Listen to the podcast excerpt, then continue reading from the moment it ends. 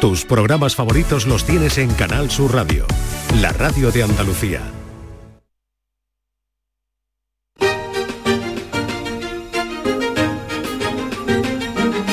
En Canal Sur Radio, Días de Andalucía, con Carmen Rodríguez Garzón.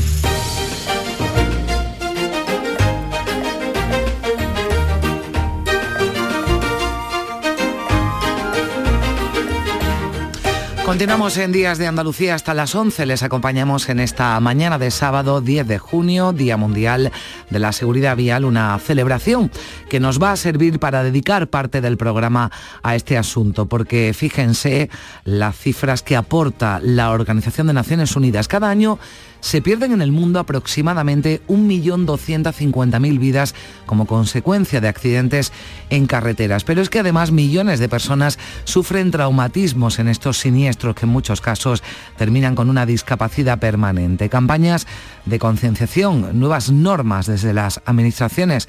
Se trabaja constantemente en reducir este número trágico de muertes en las carreteras. Pero a las puertas de las vacaciones de verano, con mucho movimiento ya en nuestras vías cada fin de semana, nos parece más que apropiado dedicar este sábado parte del programa a este asunto.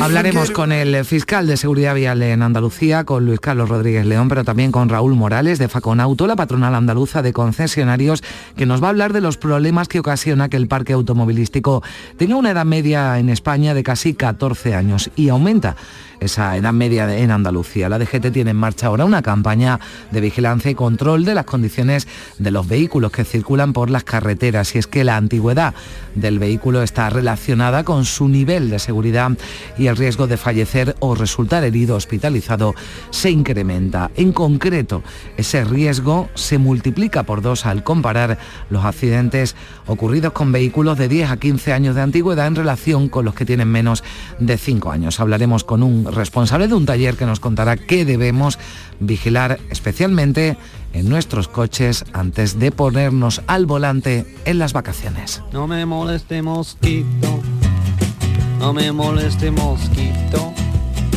no me moleste mosquito. Why don't you go No me moleste mosquito. Y también son muy propios de esta época del año los mosquitos. Seguro que ya le han picado algunos. Hay una aplicación, Mosquito Alert, que han puesto en marcha el Ministerio de Sanidad para identificar a los bichitos más peligrosos, a los que pueden contagiarnos la fiebre del Nilo o el dengue. Si te pica, notifica. Se llama la campaña de la que vamos a hablar también esta mañana.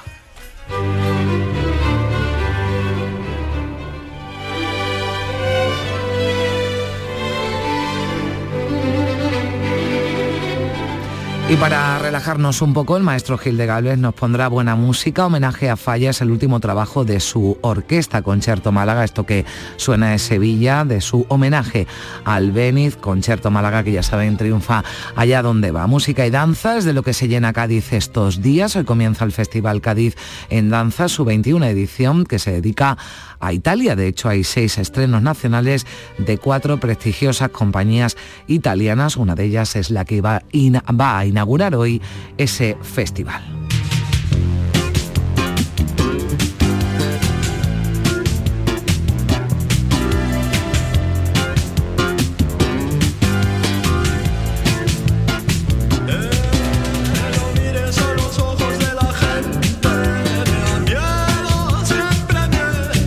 Música y ecologismo son los protagonistas de Bailaré sobre mi tumba, el libro de Alba Carballal que estará hoy con nosotros para trasladarnos a los años 90 del pasado siglo. Es su segunda novela. En este caso recorre la historia reciente de Galicia y parte de la historia contracultural de nuestro país, el nacimiento de la conciencia ecologista, la llamada movida viguesa o la ruta del bacalao en la Valencia de los años 90. En Huelva además tenemos dos citas, una en Punta Umbría que acoge el Campeonato Mundial de Fútbolín y otra en Alosno. Hoy se inaugura allí un monumento a uno de sus más ilustres vecinos, el fallecido boxeador Pedro Carrasco. Y un monumento, ya saben, también les pondríamos a todo el magnífico equipo de Días de Andalucía, los mandos técnicos en Sevilla, Manuel Fernández en Málaga, José Manuel Zapico y en la producción nuestra gran y querida María Chamorro.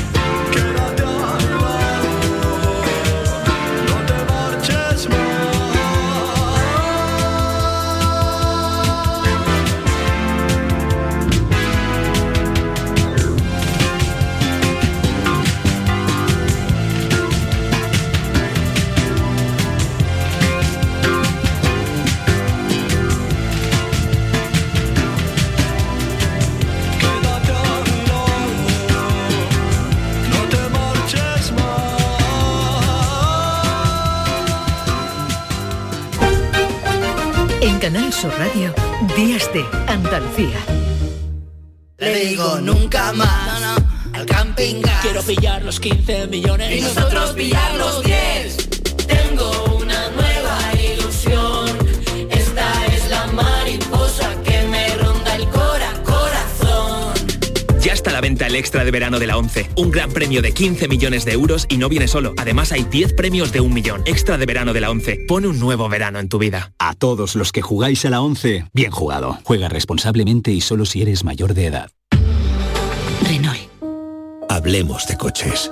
Hablemos de tecnología. Hablemos del placer de conducir. Hablemos de Renault. Aprovecha los días únicos del 9 al 19 de junio para llevarte tu nuevo Renault con las mejores condiciones. Más información en Renault.es. Descúbralo en la red Renault de Andalucía. Este fin de semana volvemos a disfrutar de la radio contigo en Gente de Andalucía, con todo lo que nos ofrece nuestra tierra y con su gente. Déjate seducir por todo lo que tenemos y síguenos. Gente de Andalucía, con Pepe de Rosa. Este fin de semana desde las 11 de la mañana en Canal Sur Radio. Más Andalucía, más Canal Sur Radio. En Canal Sur Radio. Días de Andalucía con Carmen Rodríguez Garzón. Mi cochecito tiene un suave vaivén y tiene un muellecito que no lo tiene el tren. Monten mi cochecito, monten, monten y verán 9 de la mañana y 8 minutos eh, nos subimos al coche en este Día Mundial de la Seguridad Vial. La DGT acaba de publicar un mensaje en sus redes sociales. Dice que esta jornada nos sirve para recordar que el objetivo continúa siendo cero víctimas en siniestros viales. Utilices el coche o la moto, vayas en bici, patinete o camión, incluso si eres peatón, muévete siempre con seguridad. 10 de junio, Día Mundial de la Seguridad Vial y en aras de promover una movilidad más segura para todos, vamos a saludar en primer lugar a Luis Carlos Rodríguez León, fiscal delegado de Seguridad Vial en Andalucía. ¿Qué tal, señor Rodríguez León? Muy buenos días. Hola, muy buenos días. Bueno, eh, 1.145 personas perdieron la vida en nuestro país el pasado año en accidentes de tráfico y esta pasada Semana Santa eh, fue especialmente trágica, con 34 fallecidos. Son cifras insoportables a las que hay que poner freno. ¿Cómo lo hacemos? ¿Qué, qué mensaje enviamos en un día, en un día como hoy? Hombre, el mensaje debe ser desgraciadamente siempre el mismo. Y digo desgraciadamente porque parece que de un año para otro no es suficiente el mensaje que enviamos. Eh, da la sensación de que el ciudadano se ha conformado con ese número trágico de fallecidos. No nos olvidemos también de que son por cientos de miles los lesionados de todo mm. tipo que también se derivan de esos siniestros viales. ¿no? En definitiva, son familias rotas, proyectos de vida truncados y un, además de los, de los problemas económicos y el gasto que eso supone para la movilización de los recursos públicos.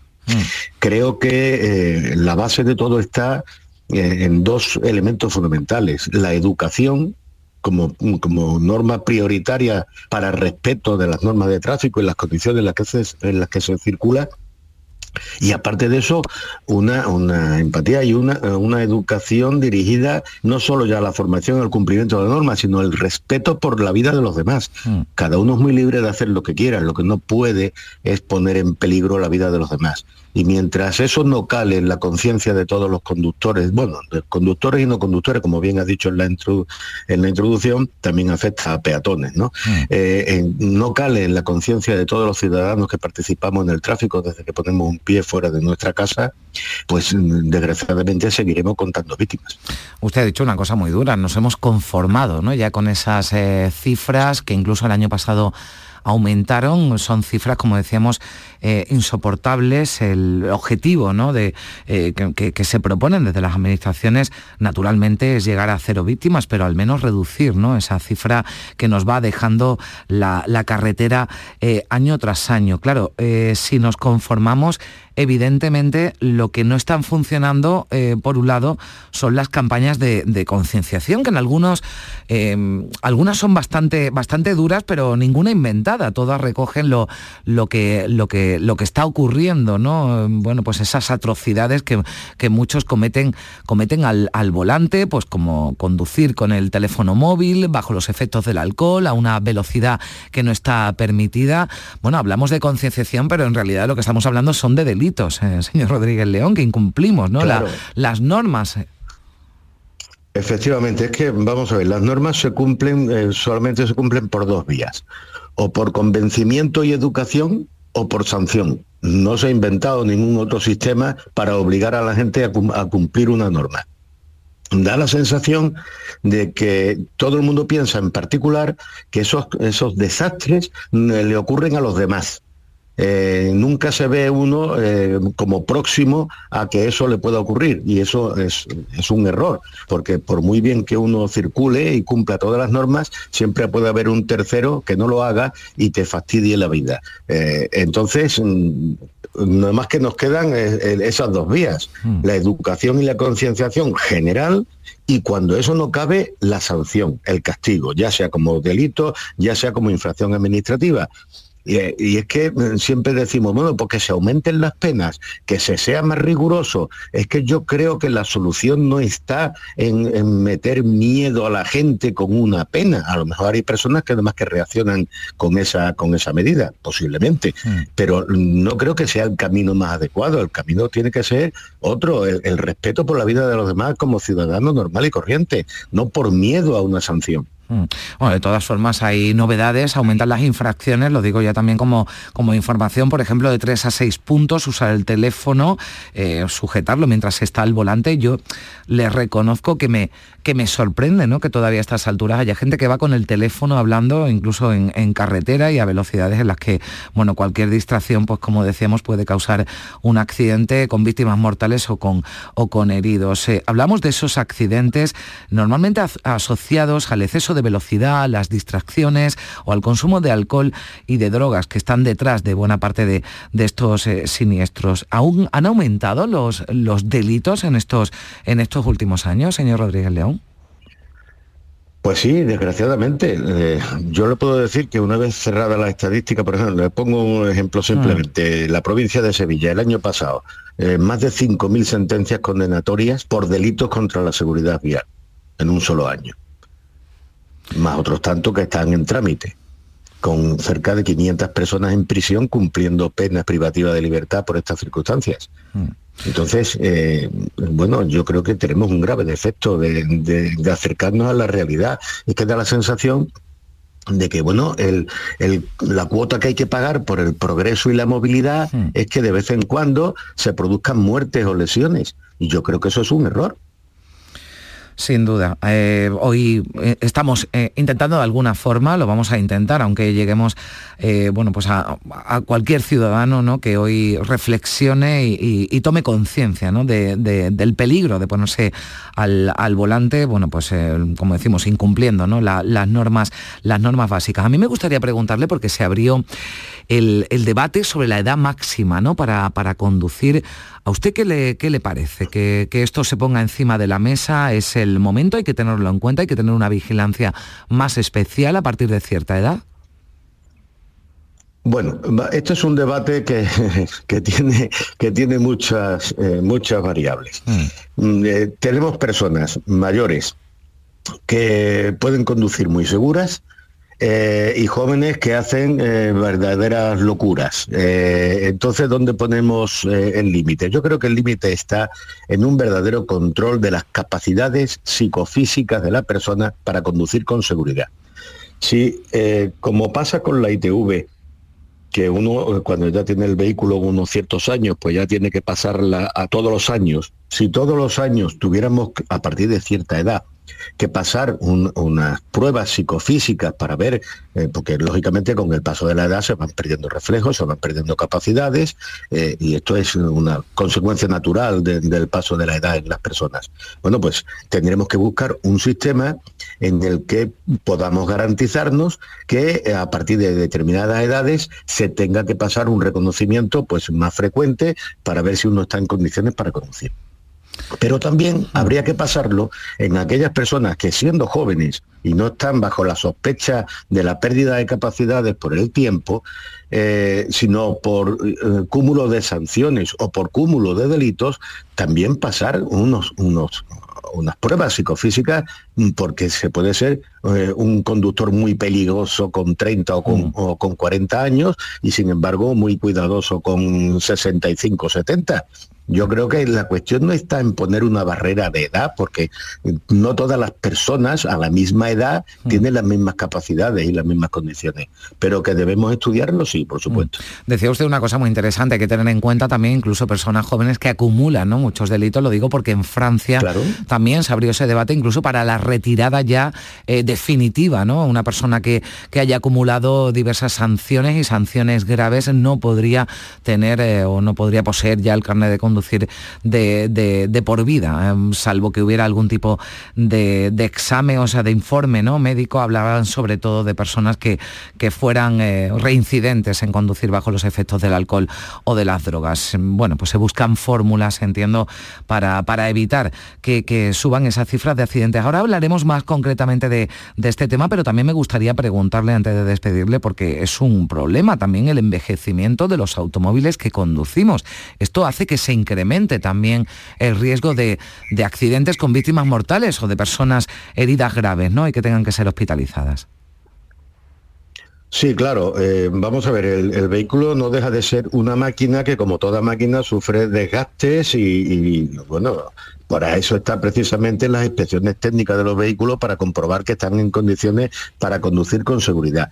Es evidente que cada año hay nueva tecnología que aplicada a los vehículos los hacen más seguros, pero también es cierto, y hay que ser consciente que el ciudadano no puede estar cambiando de, coche eh, todos los años, y menos en una situación económica como la actual. Entonces, bueno, buscar el punto de equilibrio, mm. evidentemente retirar de la circulación aquellos vehículos que realmente no son seguros ni para el que conducen ni para el resto de los usuarios de la vía. Eh, eso es así. Hmm. Bueno, pues ahora hablaremos eh, más concretamente de, este asunto. Yo le agradezco mucho a Luis Carlos Rodríguez León, fiscal delegado de Seguridad Vial en Andalucía, que nos haya atendido en este Día Mundial de la Seguridad Vial. Muchísimas gracias y que tenga un feliz sábado. A ustedes. Muchas gracias, igualmente. Tú no entiendes lo que pasa en mi mente si me estás mirando. Tú lo sientes, pero yo siento más si te vas acercando y tú me lo quieres pedir. Yo te lo quiero dar. Ven, vamos a seguir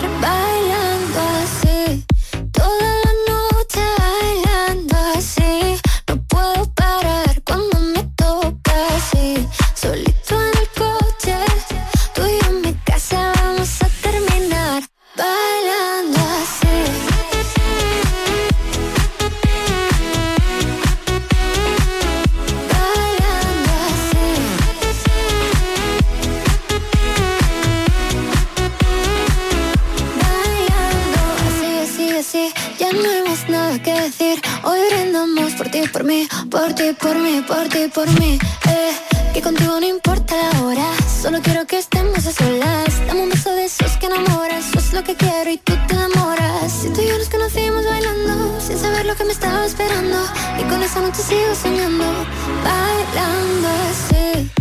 Pues Andalucía necesitaría una renovación de su parque automovilístico, es lo que dicen asociaciones como Faconauto, FECOAN y FEDEME, que han celebrado hace unos días una jornada de automoción en Andalucía, la décima jornada de automoción en Andalucía, en la que además de analizar la vejez del parque automovilístico se han tenido en cuenta qué tipos de automóviles lo componen o qué es necesario para que se produzca una renovación de ese parque automovilístico. Tenemos a esta hora en comunicación a Raúl Morales García, director de comunicación de Faconauto. ¿Qué tal? Muy buenos días. ¿Qué tal? Muy buenos días. Bueno, le preguntábamos al, fiscal, ¿no? Porque lo que han puesto de manifiesto en estas jornadas es que se está convirtiendo ya esa edad media, ese envejecimiento de los eh, vehículos, que además va aumentando en un, en un problema, ¿no? Para la seguridad vial. Sí, además un problema que se está eh, agravando por, por, bueno, cada año empeora. En Andalucía, por ejemplo, estamos en 14,3 años de la media del parque y hace un año había medio año menos de, edad media del parque. Es decir, vamos envejeciendo el parque a medio año por año. Hay que tener en cuenta que lo ideal, por ejemplo, para la DGT es que la, edad media del parque tenga 8 años. En Andalucía estamos hablando de 14,3 y en España la media nacional está en 13,9. Estamos muy lejos de, lo razonable y de lo que a lo que debería aspirar un país como España. Claro, habrá quien diga, ¿no? Lo decía el fiscal, bueno, pues no puedo cambiar de coche, ¿no? Tanto como, como me gustaría, me gustaría cambiar, pero, pero no puedo, no puedo económicamente y por eso también, ¿no? Se han puesto eh, sobre la mesa pues, la posibilidad, ¿no? De que haya más ayudas, ¿no? Para la compra de un vehículo. Bueno, sí, es un poco la, propuesta que hace el sector. Eh, no, no, se trata solo, además, de renovar el parque, sino intentar acelerar la descarbonización de la movilidad hay que tener en cuenta que estamos yendo hacia la electrificación de, ese parque, que la Unión Europea nos va a obligar a 2035 a no poder adquirir vehículos de combustión y a en 2050 a que esos vehículos de combustión no puedan circular y eso lógicamente también supone que muchos españoles de aquí a 2035 van a tener que adquirir un vehículo que seguramente sea eh, eléctrico. Eh, actualmente los vehículos eléctricos eh, están fuera del alcance de, la mayoría de los españoles Mm. Y eso supone, lógicamente, que hay que impulsar todavía más esas ayudas a la adquisición del vehículo eléctrico. Mm. Eh, y lógicamente esas ayudas deberían contemplar también otras tecnologías justamente para propiciar eh, la, renovación del parque de la que estamos hablando. Mm. Claro, porque además con esto que nos contaba, eh, ya hay algunos eh, vehículos que están teniendo problemas, por ejemplo, para circular por las zonas de bajas emisiones, porque eh, según datos ¿no? que estoy viendo aquí, que ofrecieron el otro día en esta jornada, más del 30% de turismo de todoterrenos en Andalucía no dispone de ningún tipo de distintivo medioambiental, ¿no? Sí, esos son los coches más, más viejos, son coches eh, realmente viejos por encima de 15, 20, incluso 20 años, ¿no? Y esos coches no pueden circular por las zonas de bajas emisiones. Hay que recordar que eh, las, las ciudades que tengan más de 50.000 habitantes tienen que establecer esas zonas de bajas emisiones. Y en esas zonas de bajas emisiones esos coches sin etiqueta medioambiental no van a poder circular. Em, es cierto que solamente tres ciudades en Andalucía em, eh, han establecido sus zonas de bajas emisiones, pero eh, por el parón de las elecciones, eh, seguramente hmm. lo que ocurra ahora mismo es que más ciudades con esas 50.000 habitantes van a establecer esas zonas de bajas emisiones y muchos ciudadanos andaluces se van a, se van a ver afectados por esas restricciones. No solamente los coches sin etiqueta, porque en muy pocos años los coches con etiqueta B y C también van a tener problemas para entrar a esas zonas de bajas emisiones. Bueno, pues al margen de la seguridad, que desde luego es el tema que más nos interesa y que más nos importa, pues también esa edad media, esa antigüedad de los vehículos va a marcar que podamos circular por unas zonas de nuestra ciudad o por, o por otras. Eh, ¿Se han solucionado ya los problemas de stock, las listas de espera que había? Lo digo porque esto también ha podido, eh, bueno, pues ralentizar eh, pues hacer que, haya quien se lo piense o que esté esperando ¿no? un vehículo para poder, eh, para poder renovarlo, para poder eh, comprar un vehículo nuevo. Desde luego la situación que hemos vivido desde la, pandemia no ha ayudado a la renovación del parque porque, como bien dices, hemos tenido esos problemas de, stock que han sido el principal motivo por el que las matriculaciones han, han estado cayendo desde, desde el final de la pandemia. Este año Hemos empezado muchísimo mejor, llevamos cinco, cinco meses consecutivos con crecimientos en los, los, mercados. Entre otras cosas porque sí que es cierto que hay un poco más de stock en, en los concesionarios, las fábricas empiezan a fabricar con cierta, con cierta normalidad y eso se refleja lógicamente en las matriculaciones. En cualquier caso, y pese a estos incrementos en las ventas eh, este año, llevamos un 8% de incremento sobre el año pasado, estamos todavía un 25% por debajo de las matriculaciones que se hacían en el año 2019.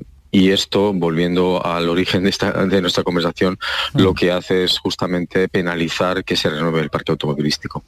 Bueno, pues hemos querido conocer, analizar y reflexionar sobre cuáles bueno, son las razones, ¿no? También, porque hay, hay muchas detrás seguramente para que ese dato, esa edad media de los vehículos que circulan por Andalucía supere ya los 14 años, 14,3. Estamos por encima de la media nacional, bueno, que está también en torno a los 14 eh, años. Bueno, pues eh, así están las cosas. Muchísimas gracias, Raúl Morales García, que es el director de comunicación de Faconauto, por atendernos aquí en, en Días de Andalucía. Un saludo.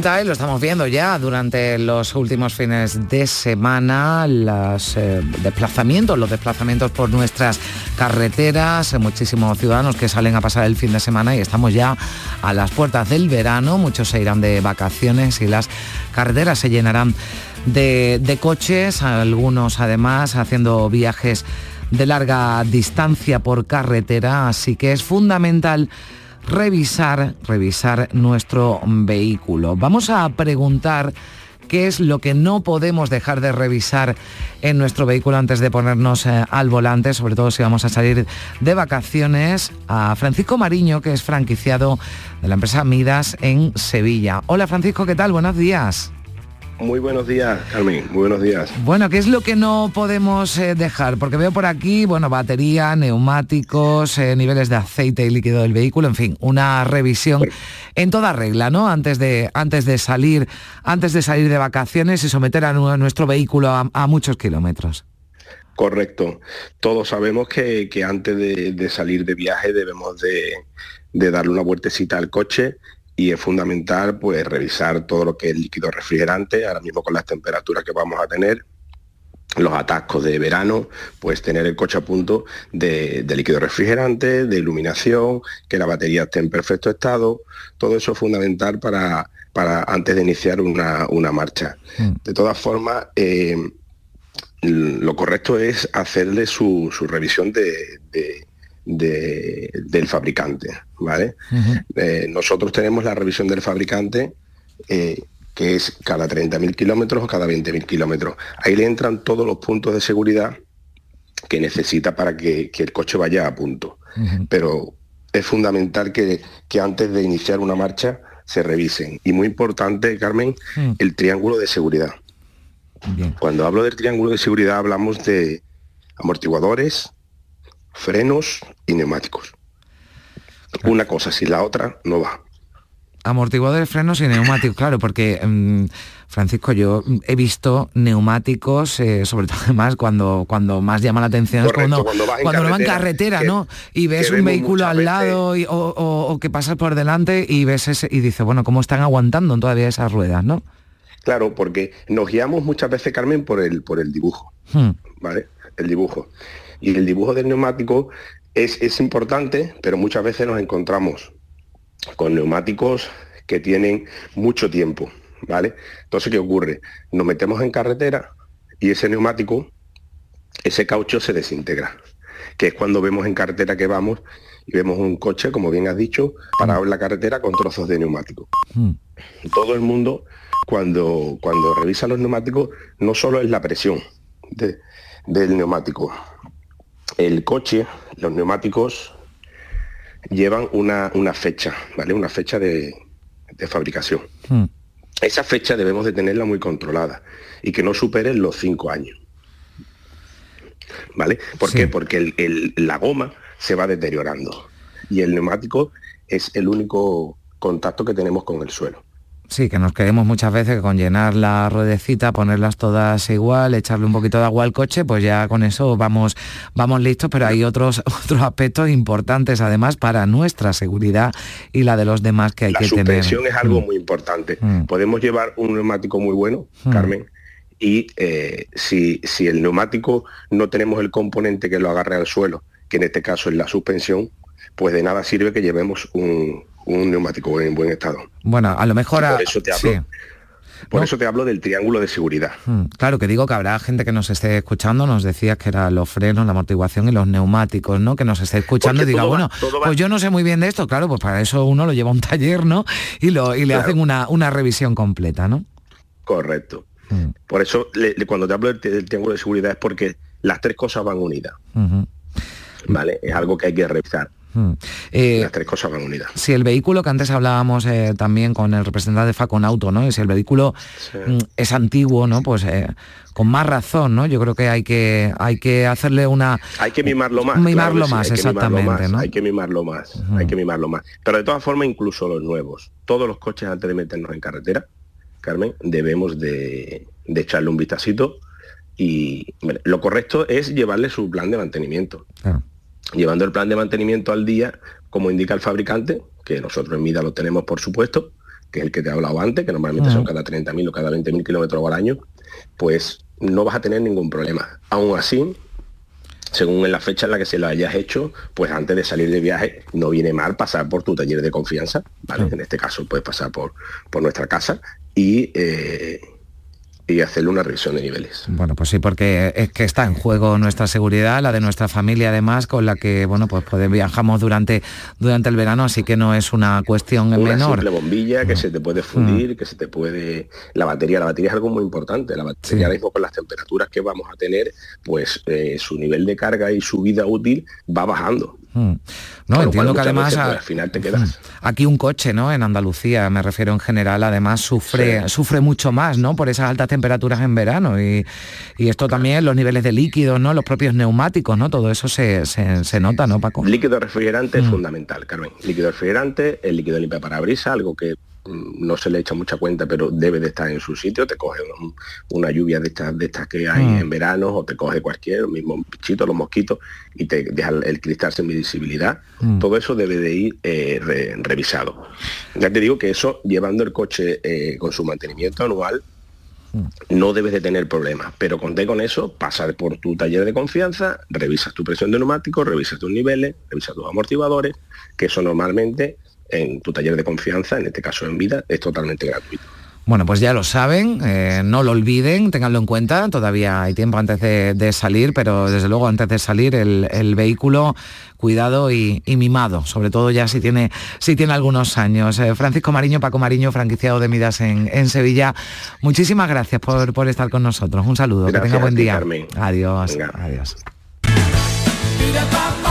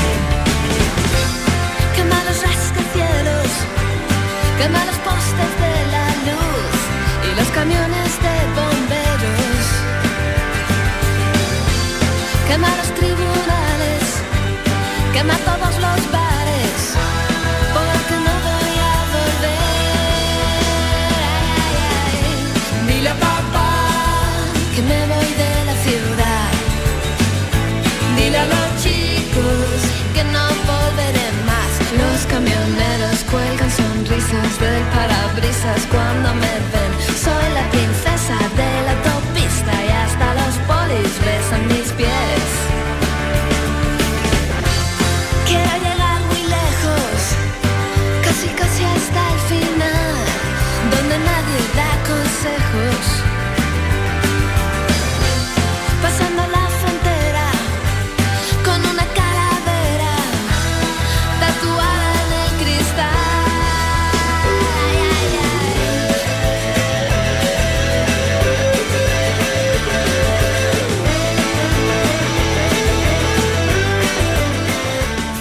Días de Andalucía. Con Carmen Rodríguez Garzón. Canal Sur Radio. No me moleste mosquito. No me moleste mosquito. Why don't you go home? No me moleste mosquito. Let me eat my burrito. No me moleste mosquito.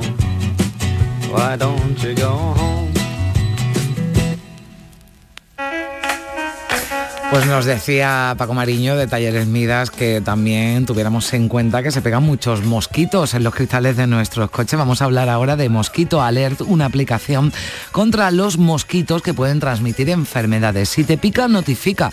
Es el lema que ha elegido Sanidad para pedir ayuda contra la proliferación de estos eh, insectos que este verano pueden transmitir dengue, Zika o fiebre del Nilo, es lo que advierten desde la Organización Mundial de la eh, Salud. Vamos a saludar a esta hora a Frederic Bartumeus, que es codirector del proyecto e investigador del ICREA y del CSIC. Frederic, ¿qué tal? Muy buenos días.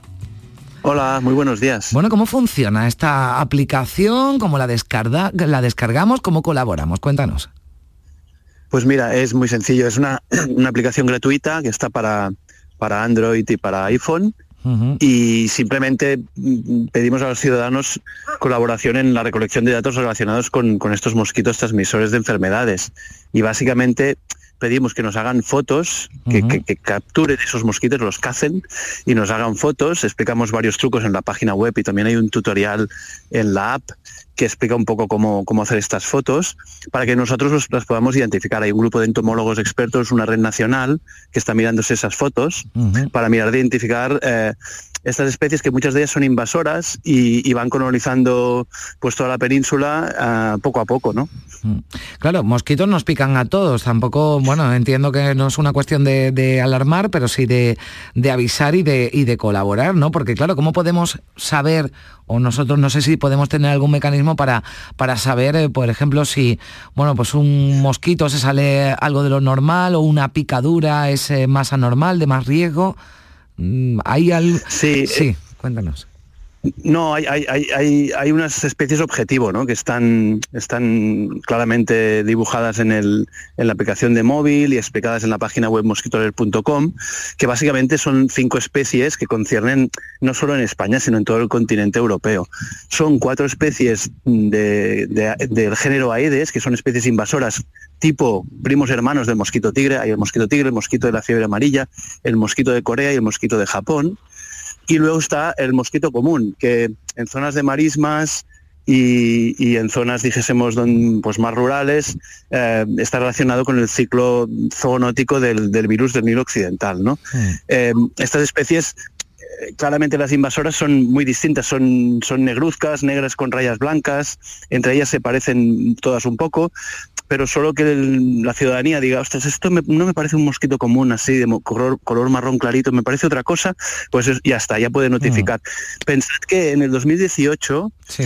un ciudadano en Asturias nos enseñó una foto de un mosquito que se parecía al mosquito tigre, la persona lo, lo notificó como mosquito tigre, y era un mosquito del Japón y por primera vez en España hemos, nos hemos dado cuenta, gracias al, al proyecto, en 2018, que en la cordillera norte y Asturias y ahora va, está avanzando más hacia el oeste, pues tenemos la presencia de este otro vector de enfermedades que en su distribución europea solo se encuentra en el centro de Europa, o sea, se encuentra en el centro de Europa y en el norte de España. Mm. Y ese descubrimiento fue gracias a esta herramienta de vigilancia. Bueno, pues ya lo saben, si te pica notifica, Mosquito Alert, nos lo descargamos, vemos ahí la fotografía, sobre todo para los que a lo mejor no tengamos mucha idea de cómo son estos mosquitos, las picaduras, ¿no? Ya también entiendo que pueden eh, ser un... Eh, nos pueden dar una pista, ¿no? De que algo raro ha ocurrido, a todos nos, ha, nos sí. ha picado mosquitos y, bueno, pues sabemos que, que la picadura, bueno, pues eh, exactamente pica, ¿no? Y, y, y, y provoca una hinchazón, pero claro, ¿cuándo debemos a lo mejor ponernos en alerta? Mira, el tema de las picaduras es complicado. No pedimos imágenes de picaduras porque la picadura eh, depende mucho de la reacción alérgica personal. Cada uno reacciona de una manera muy diferente y por la picadura no podemos discernir qué especie de mosquito ha picado. Lo que sí que es importante, y también hacemos en la app, es pedir información sobre las picaduras, es saber dónde y cuándo nos pican. Porque ahí en la picadura es donde se produce la transmisión de estos eh, virus que podrían, eh, lo que pasa en, el caso de, del dengue y, y, chikungunya, este tipo de enfermedades, no son endémicas, no están en España. Lo que pasa es que vivimos en un mundo globalizado, viene una persona infectada pues a cualquier región eh, de España y ahí este tipo de mosquitos puede picar a la persona infectada y luego infectar a una persona sana, ¿no? Entonces, saber cuándo es en el interior de las casas, es en el exterior, es a última hora del día, es durante mediodía. Eh, y toda esta información es la que pedimos, recolectamos y luego podemos tener un mapa mm. muy dinámico, muy actualizado de mm, dónde se produce esta interacción entre humanos y mosquitos. Que eso está correlacionado con la abundancia pero no tiene por qué. A veces hay mm. abundancias relativamente bajas, pero los mosquitos están muy activos. Toda esta información es muy útil desde el punto de vista de, de, salud pública, ¿no? Para poder hacer mapas sobre todo porque con los trampeos tradicionales es muy complicado saber cómo son la dinámica de estos mosquitos, porque tenemos que poner unas trampas, irlas a buscar semanalmente, no podemos hacer grandes coberturas espaciales para saber qué es lo que pasa en el territorio y con las nuevas tecnologías, los teléfonos móviles y una ciudadanía mínimamente sensibilizada y informada, hemos visto que ya llevamos años trabajando y, el Ministerio de Sanidad ahora lo avala, que realmente esta es una herramienta muy útil para hacer que la gestión, que detrás de esta aplicación no solo hay investigadores y científicos haciendo estos mapas, sino que luego hay pues Ministerio de Sanidad, gobiernos y departamentos de sanidad de las comunidades autónomas y de las regiones que estarán detrás de estos datos para analizar cómo gestionar este, mm. este esta problemática. Mm. Bueno, nos apuntaba que no es tanto la abundancia ¿no? la que nos puede indicar el, que el peligro no está ahí, pero sí hemos visto estos días, por ejemplo, en la, en la comunidad valenciana, en Castellón y también en puntos de, Almería, con, que se habla de, esa plaga de, mosquitos, que no sé si tiene alguna relación con el tiempo que estamos eh, teniendo, con las últimas lluvias, con la falta de lluvias durante, durante toda la primavera. Sí, sí. Eh, bueno, la plaga así en Castellón y, este que mencionabas es de una especie que se llama Aedes caspius, que no es un vector de enfermedades. Lo que pasa es que es un, mosquito muy agresivo y, es muy activo, ¿no? Entonces, cada especie también tiene pues un grado de actividad ¿no? diferente. En el caso de este caso concreto, no era un problema, un riesgo de salud pública, era más que nada pues, pues una molestia enorme ¿no? a la ciudadanía, que también es interesante. Em, efectivamente, ¿no? Ahora, ¿qué está pasando? Empieza a venir el calor, ha habido este periodo de lluvias, va a seguir habiendo lluvias la próxima semana, eh, repartidas por varios puntos del, país. Eh, eso es el escenario ideal ¿no? para que empiece ¿no? realmente a aumentar las poblaciones de mosquito. ¿no? Mm, con el cambio climático, y estas cuestiones es difícil decir qué es lo que va a pasar, es una de las cosas que, estamos estudiando. Mm, no es tan sencillo como a más temperatura más mosquitos, ¿eh? porque los mm. mosquitos tienen una temperatura óptima. Es decir, si, si, hay olas de calor y se pasan semanas a más de 30 grados, eso a los mosquitos no les va bien. Los adultos se deshidratan, los puntos de cría que tienen esta fase acuática, justamente, pues eh, la fase larvaria acuática, pues si, si, hay mucha desecación y hay poca lluvia, pues tampoco va a haber puntos de cría. Entonces estamos intentando estudiar cuáles son los posibles efectos a, nivel, sobre todo de nuestras latitudes, de, qué es lo que va a ocurrir con la dinámica de poblaciones de estos mm. mosquitos. Seguramente a lo mejor en pleno verano habrá menos mosquitos de los que hay ahora y a lo mejor los picos se encuentran pues más en otoño, que será un otoño mucho más cálido, y a principios de invierno, por ejemplo, ¿no? Mm. Todo esto es importante para anticipar, ¿no? Dónde pueden haber los problemas y cuándo. Bueno, pues ya lo saben, se nos pide nuestra colaboración. Permítame la broma, pero esto es un poco como lo de los cazadores de Pokémon, ¿no? Aquí vamos buscando mosquitos y, se les hace las fotos. Primero hay que descargarse esa aplicación, Mosquito Alert, dentro de esa eh, campaña. Si te pica, notifica, donde Sanidad nos pide, como decimos, nuestra colaboración, haciendo eh, fotografías de, los eh, mosquitos. Bueno, pues una información fundamental también para saber qué tipos de mosquitos y sobre todo si esas especies más peligrosas y que contagian enfermedades están entre, entre nosotros. Frederic Bartomeus, muchísimas gracias por estar con nosotros aquí en Días de Andalucía en Canal Sur Radio. Que tenga, que tenga buen sábado. Gracias. Muchísimas gracias y cuidados de los mosquitos. Sí, 10 menos cuarto.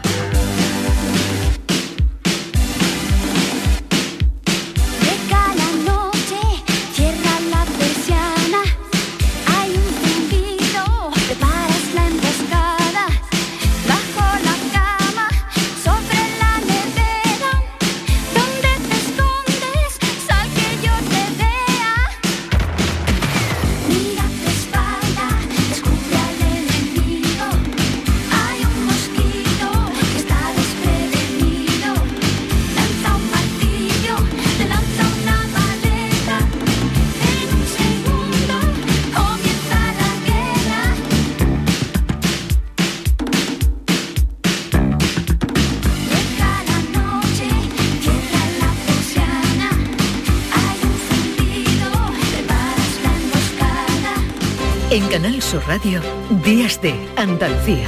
Con Carmen Rodríguez Garzón.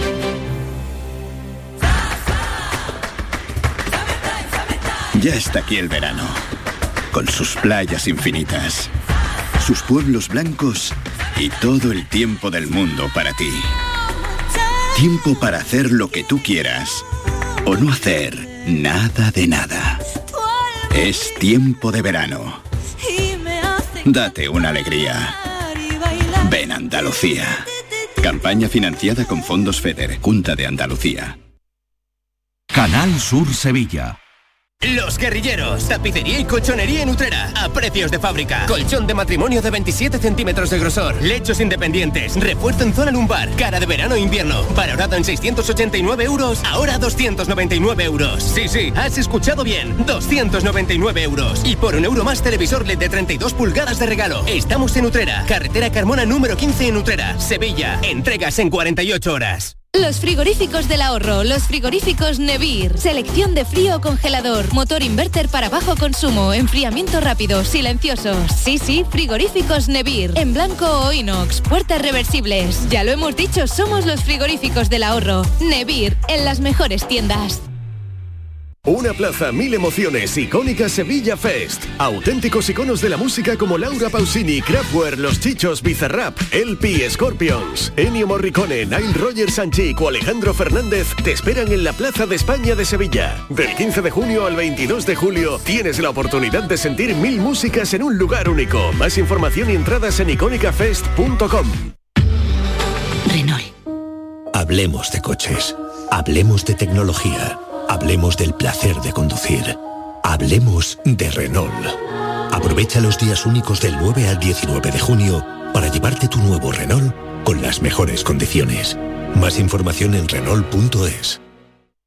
Descúbralo en la red Renault de Andalucía. La primera libertad del silencio. Música.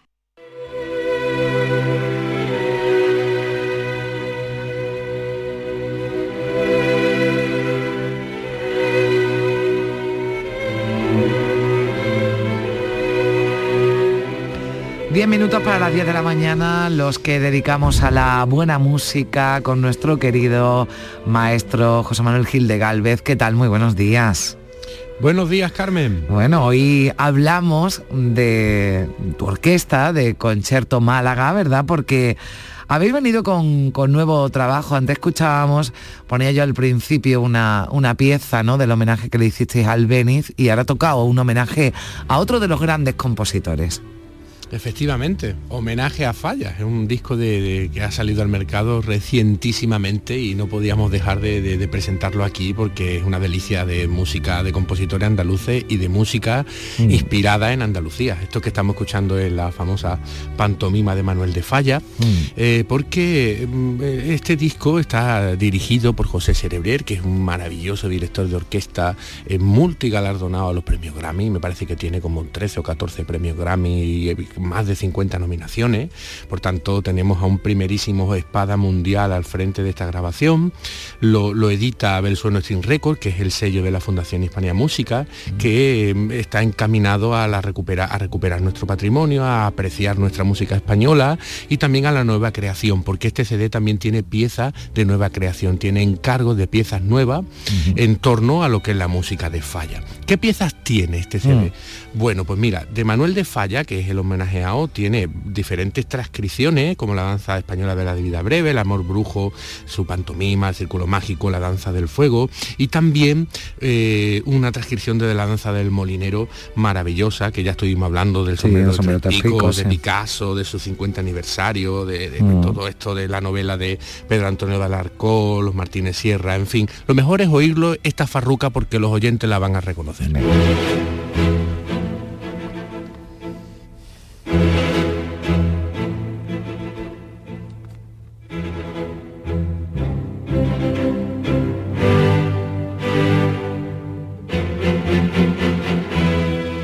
Como estás oyendo, el, disco tiene una, una, una calidad de... Totalmente, te a decir, o sea, identificamos la, la música, pero también identificamos la calidad que tiene Concerto Málaga. Eh, sí, sí, tanto, tanto la, mm. la, interpretación como la toma de sonido, porque este CD, nosotros hacemos nuestras grabaciones en una maravillosa iglesia en Niguela, que es un pueblo de Granada, mm. eh, que es extraordinaria, y hemos hecho todo nuestro CD y fíjate tú qué calidad de, sonora de la caja acústica, ¿no?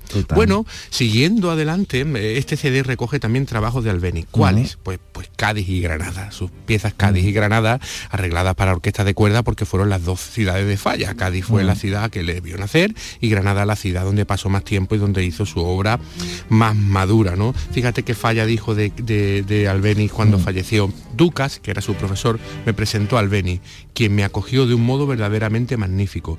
¿Cuánto he sentido su muerte? Este me animó enormemente, me presentó a muchas personas de su amistad y bajo todos los conceptos se portó conmigo como un grande y leal amigo.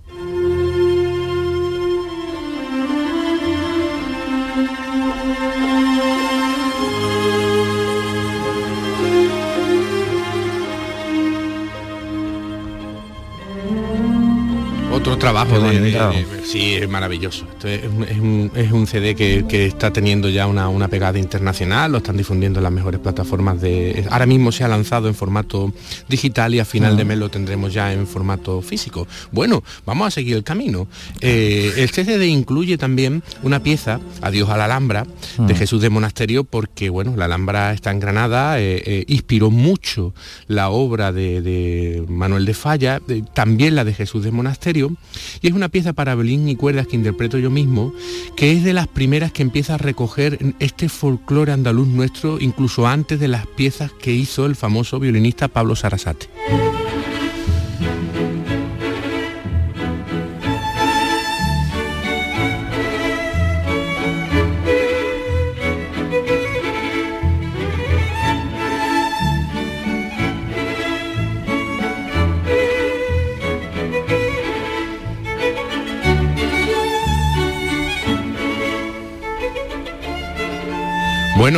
Y vaya artista ¿eh? que tenemos aquí, que nos acompaña todos los sábados y que están escuchando, bueno, pues ese violín interpretando maravillosamente este Adiós a la Alhambra. Es un gustazo escucharte, José Manuel. Muchas gracias, Carmen. Mira, pues de, Granada nos vamos a, Sevilla con Joaquín Turina, que fue amigo personal ah. de, Manuel de Falla.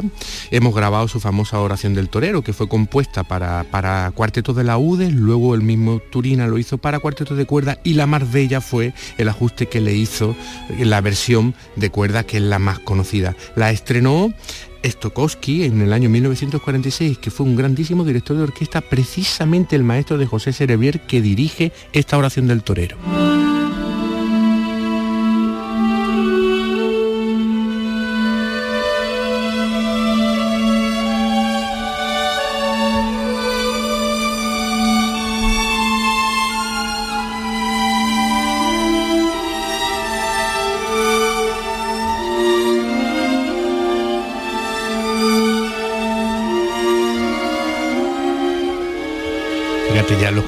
Impresionistas de Turina, como se, ve, es una Sevilla impresionista esta pieza, totalmente. Es una maravilla. Suena eh, maravillosamente bien, sí que sí.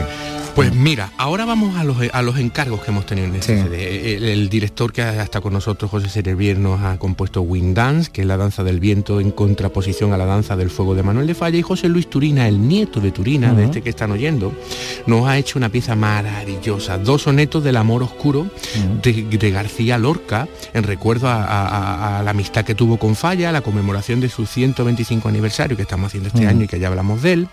Y son dos sonetos que se estructuran en dos movimientos soneto de la dulce queja y soneto de la guirnalda de rosas. Te voy a leer lo que dice José Luis Turina y luego lo vamos a oír un poco.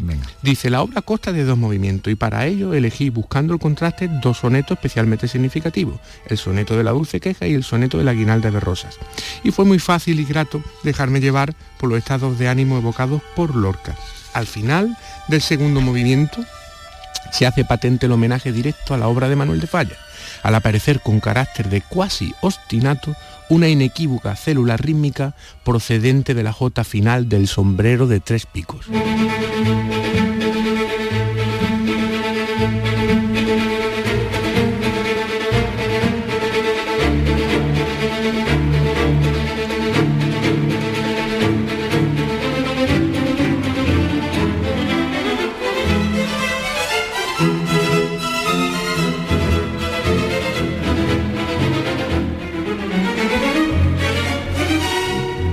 Pieza nueva, pero que suena mucho a todo lo que nos estabas contando y a todos estos eh, personajes, los que os inspiráis ¿no? en este nuevo Y además, si tiene el valor eh, que se sigue escribiendo para orquestas de cuerdas y sigue yendo adelante, y en definitiva al final es una aportación al acervo de nuestra historia de la música para que futuras orquestas vengan y tocan esta pieza, porque yo estoy seguro que esta pieza va a ser una gran pieza mm. dentro de 30 años, que es cuando se comienza a reconocer estas cuestiones. No necesita, la música clásica necesita ese proceso de madurez, ¿no? Injusto, ¿eh? No me parece. Sí, sí, sí, sí.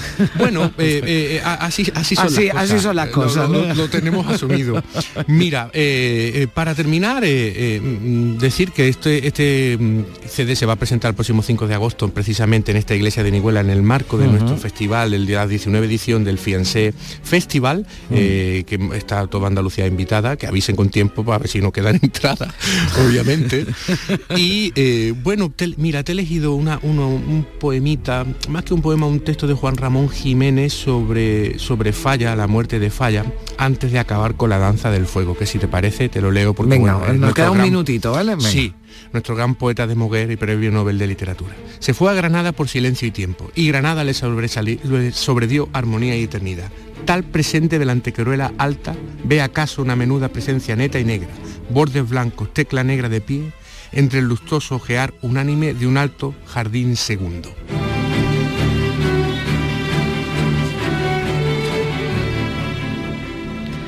Esta danza del fuego, que es lo que estamos escuchando y con lo que vamos a, terminar, invitando a que se hagan a través de las plataformas digitales o también a final de mes en formato físico de este nuevo trabajo de este gran de esta gran orquesta que dirige magistralmente José Manuel Gil de Galvez al que siempre es un placer recibir aquí los sábados. Un abrazo fuerte, maestro. Un abrazo y homenaje a Falla.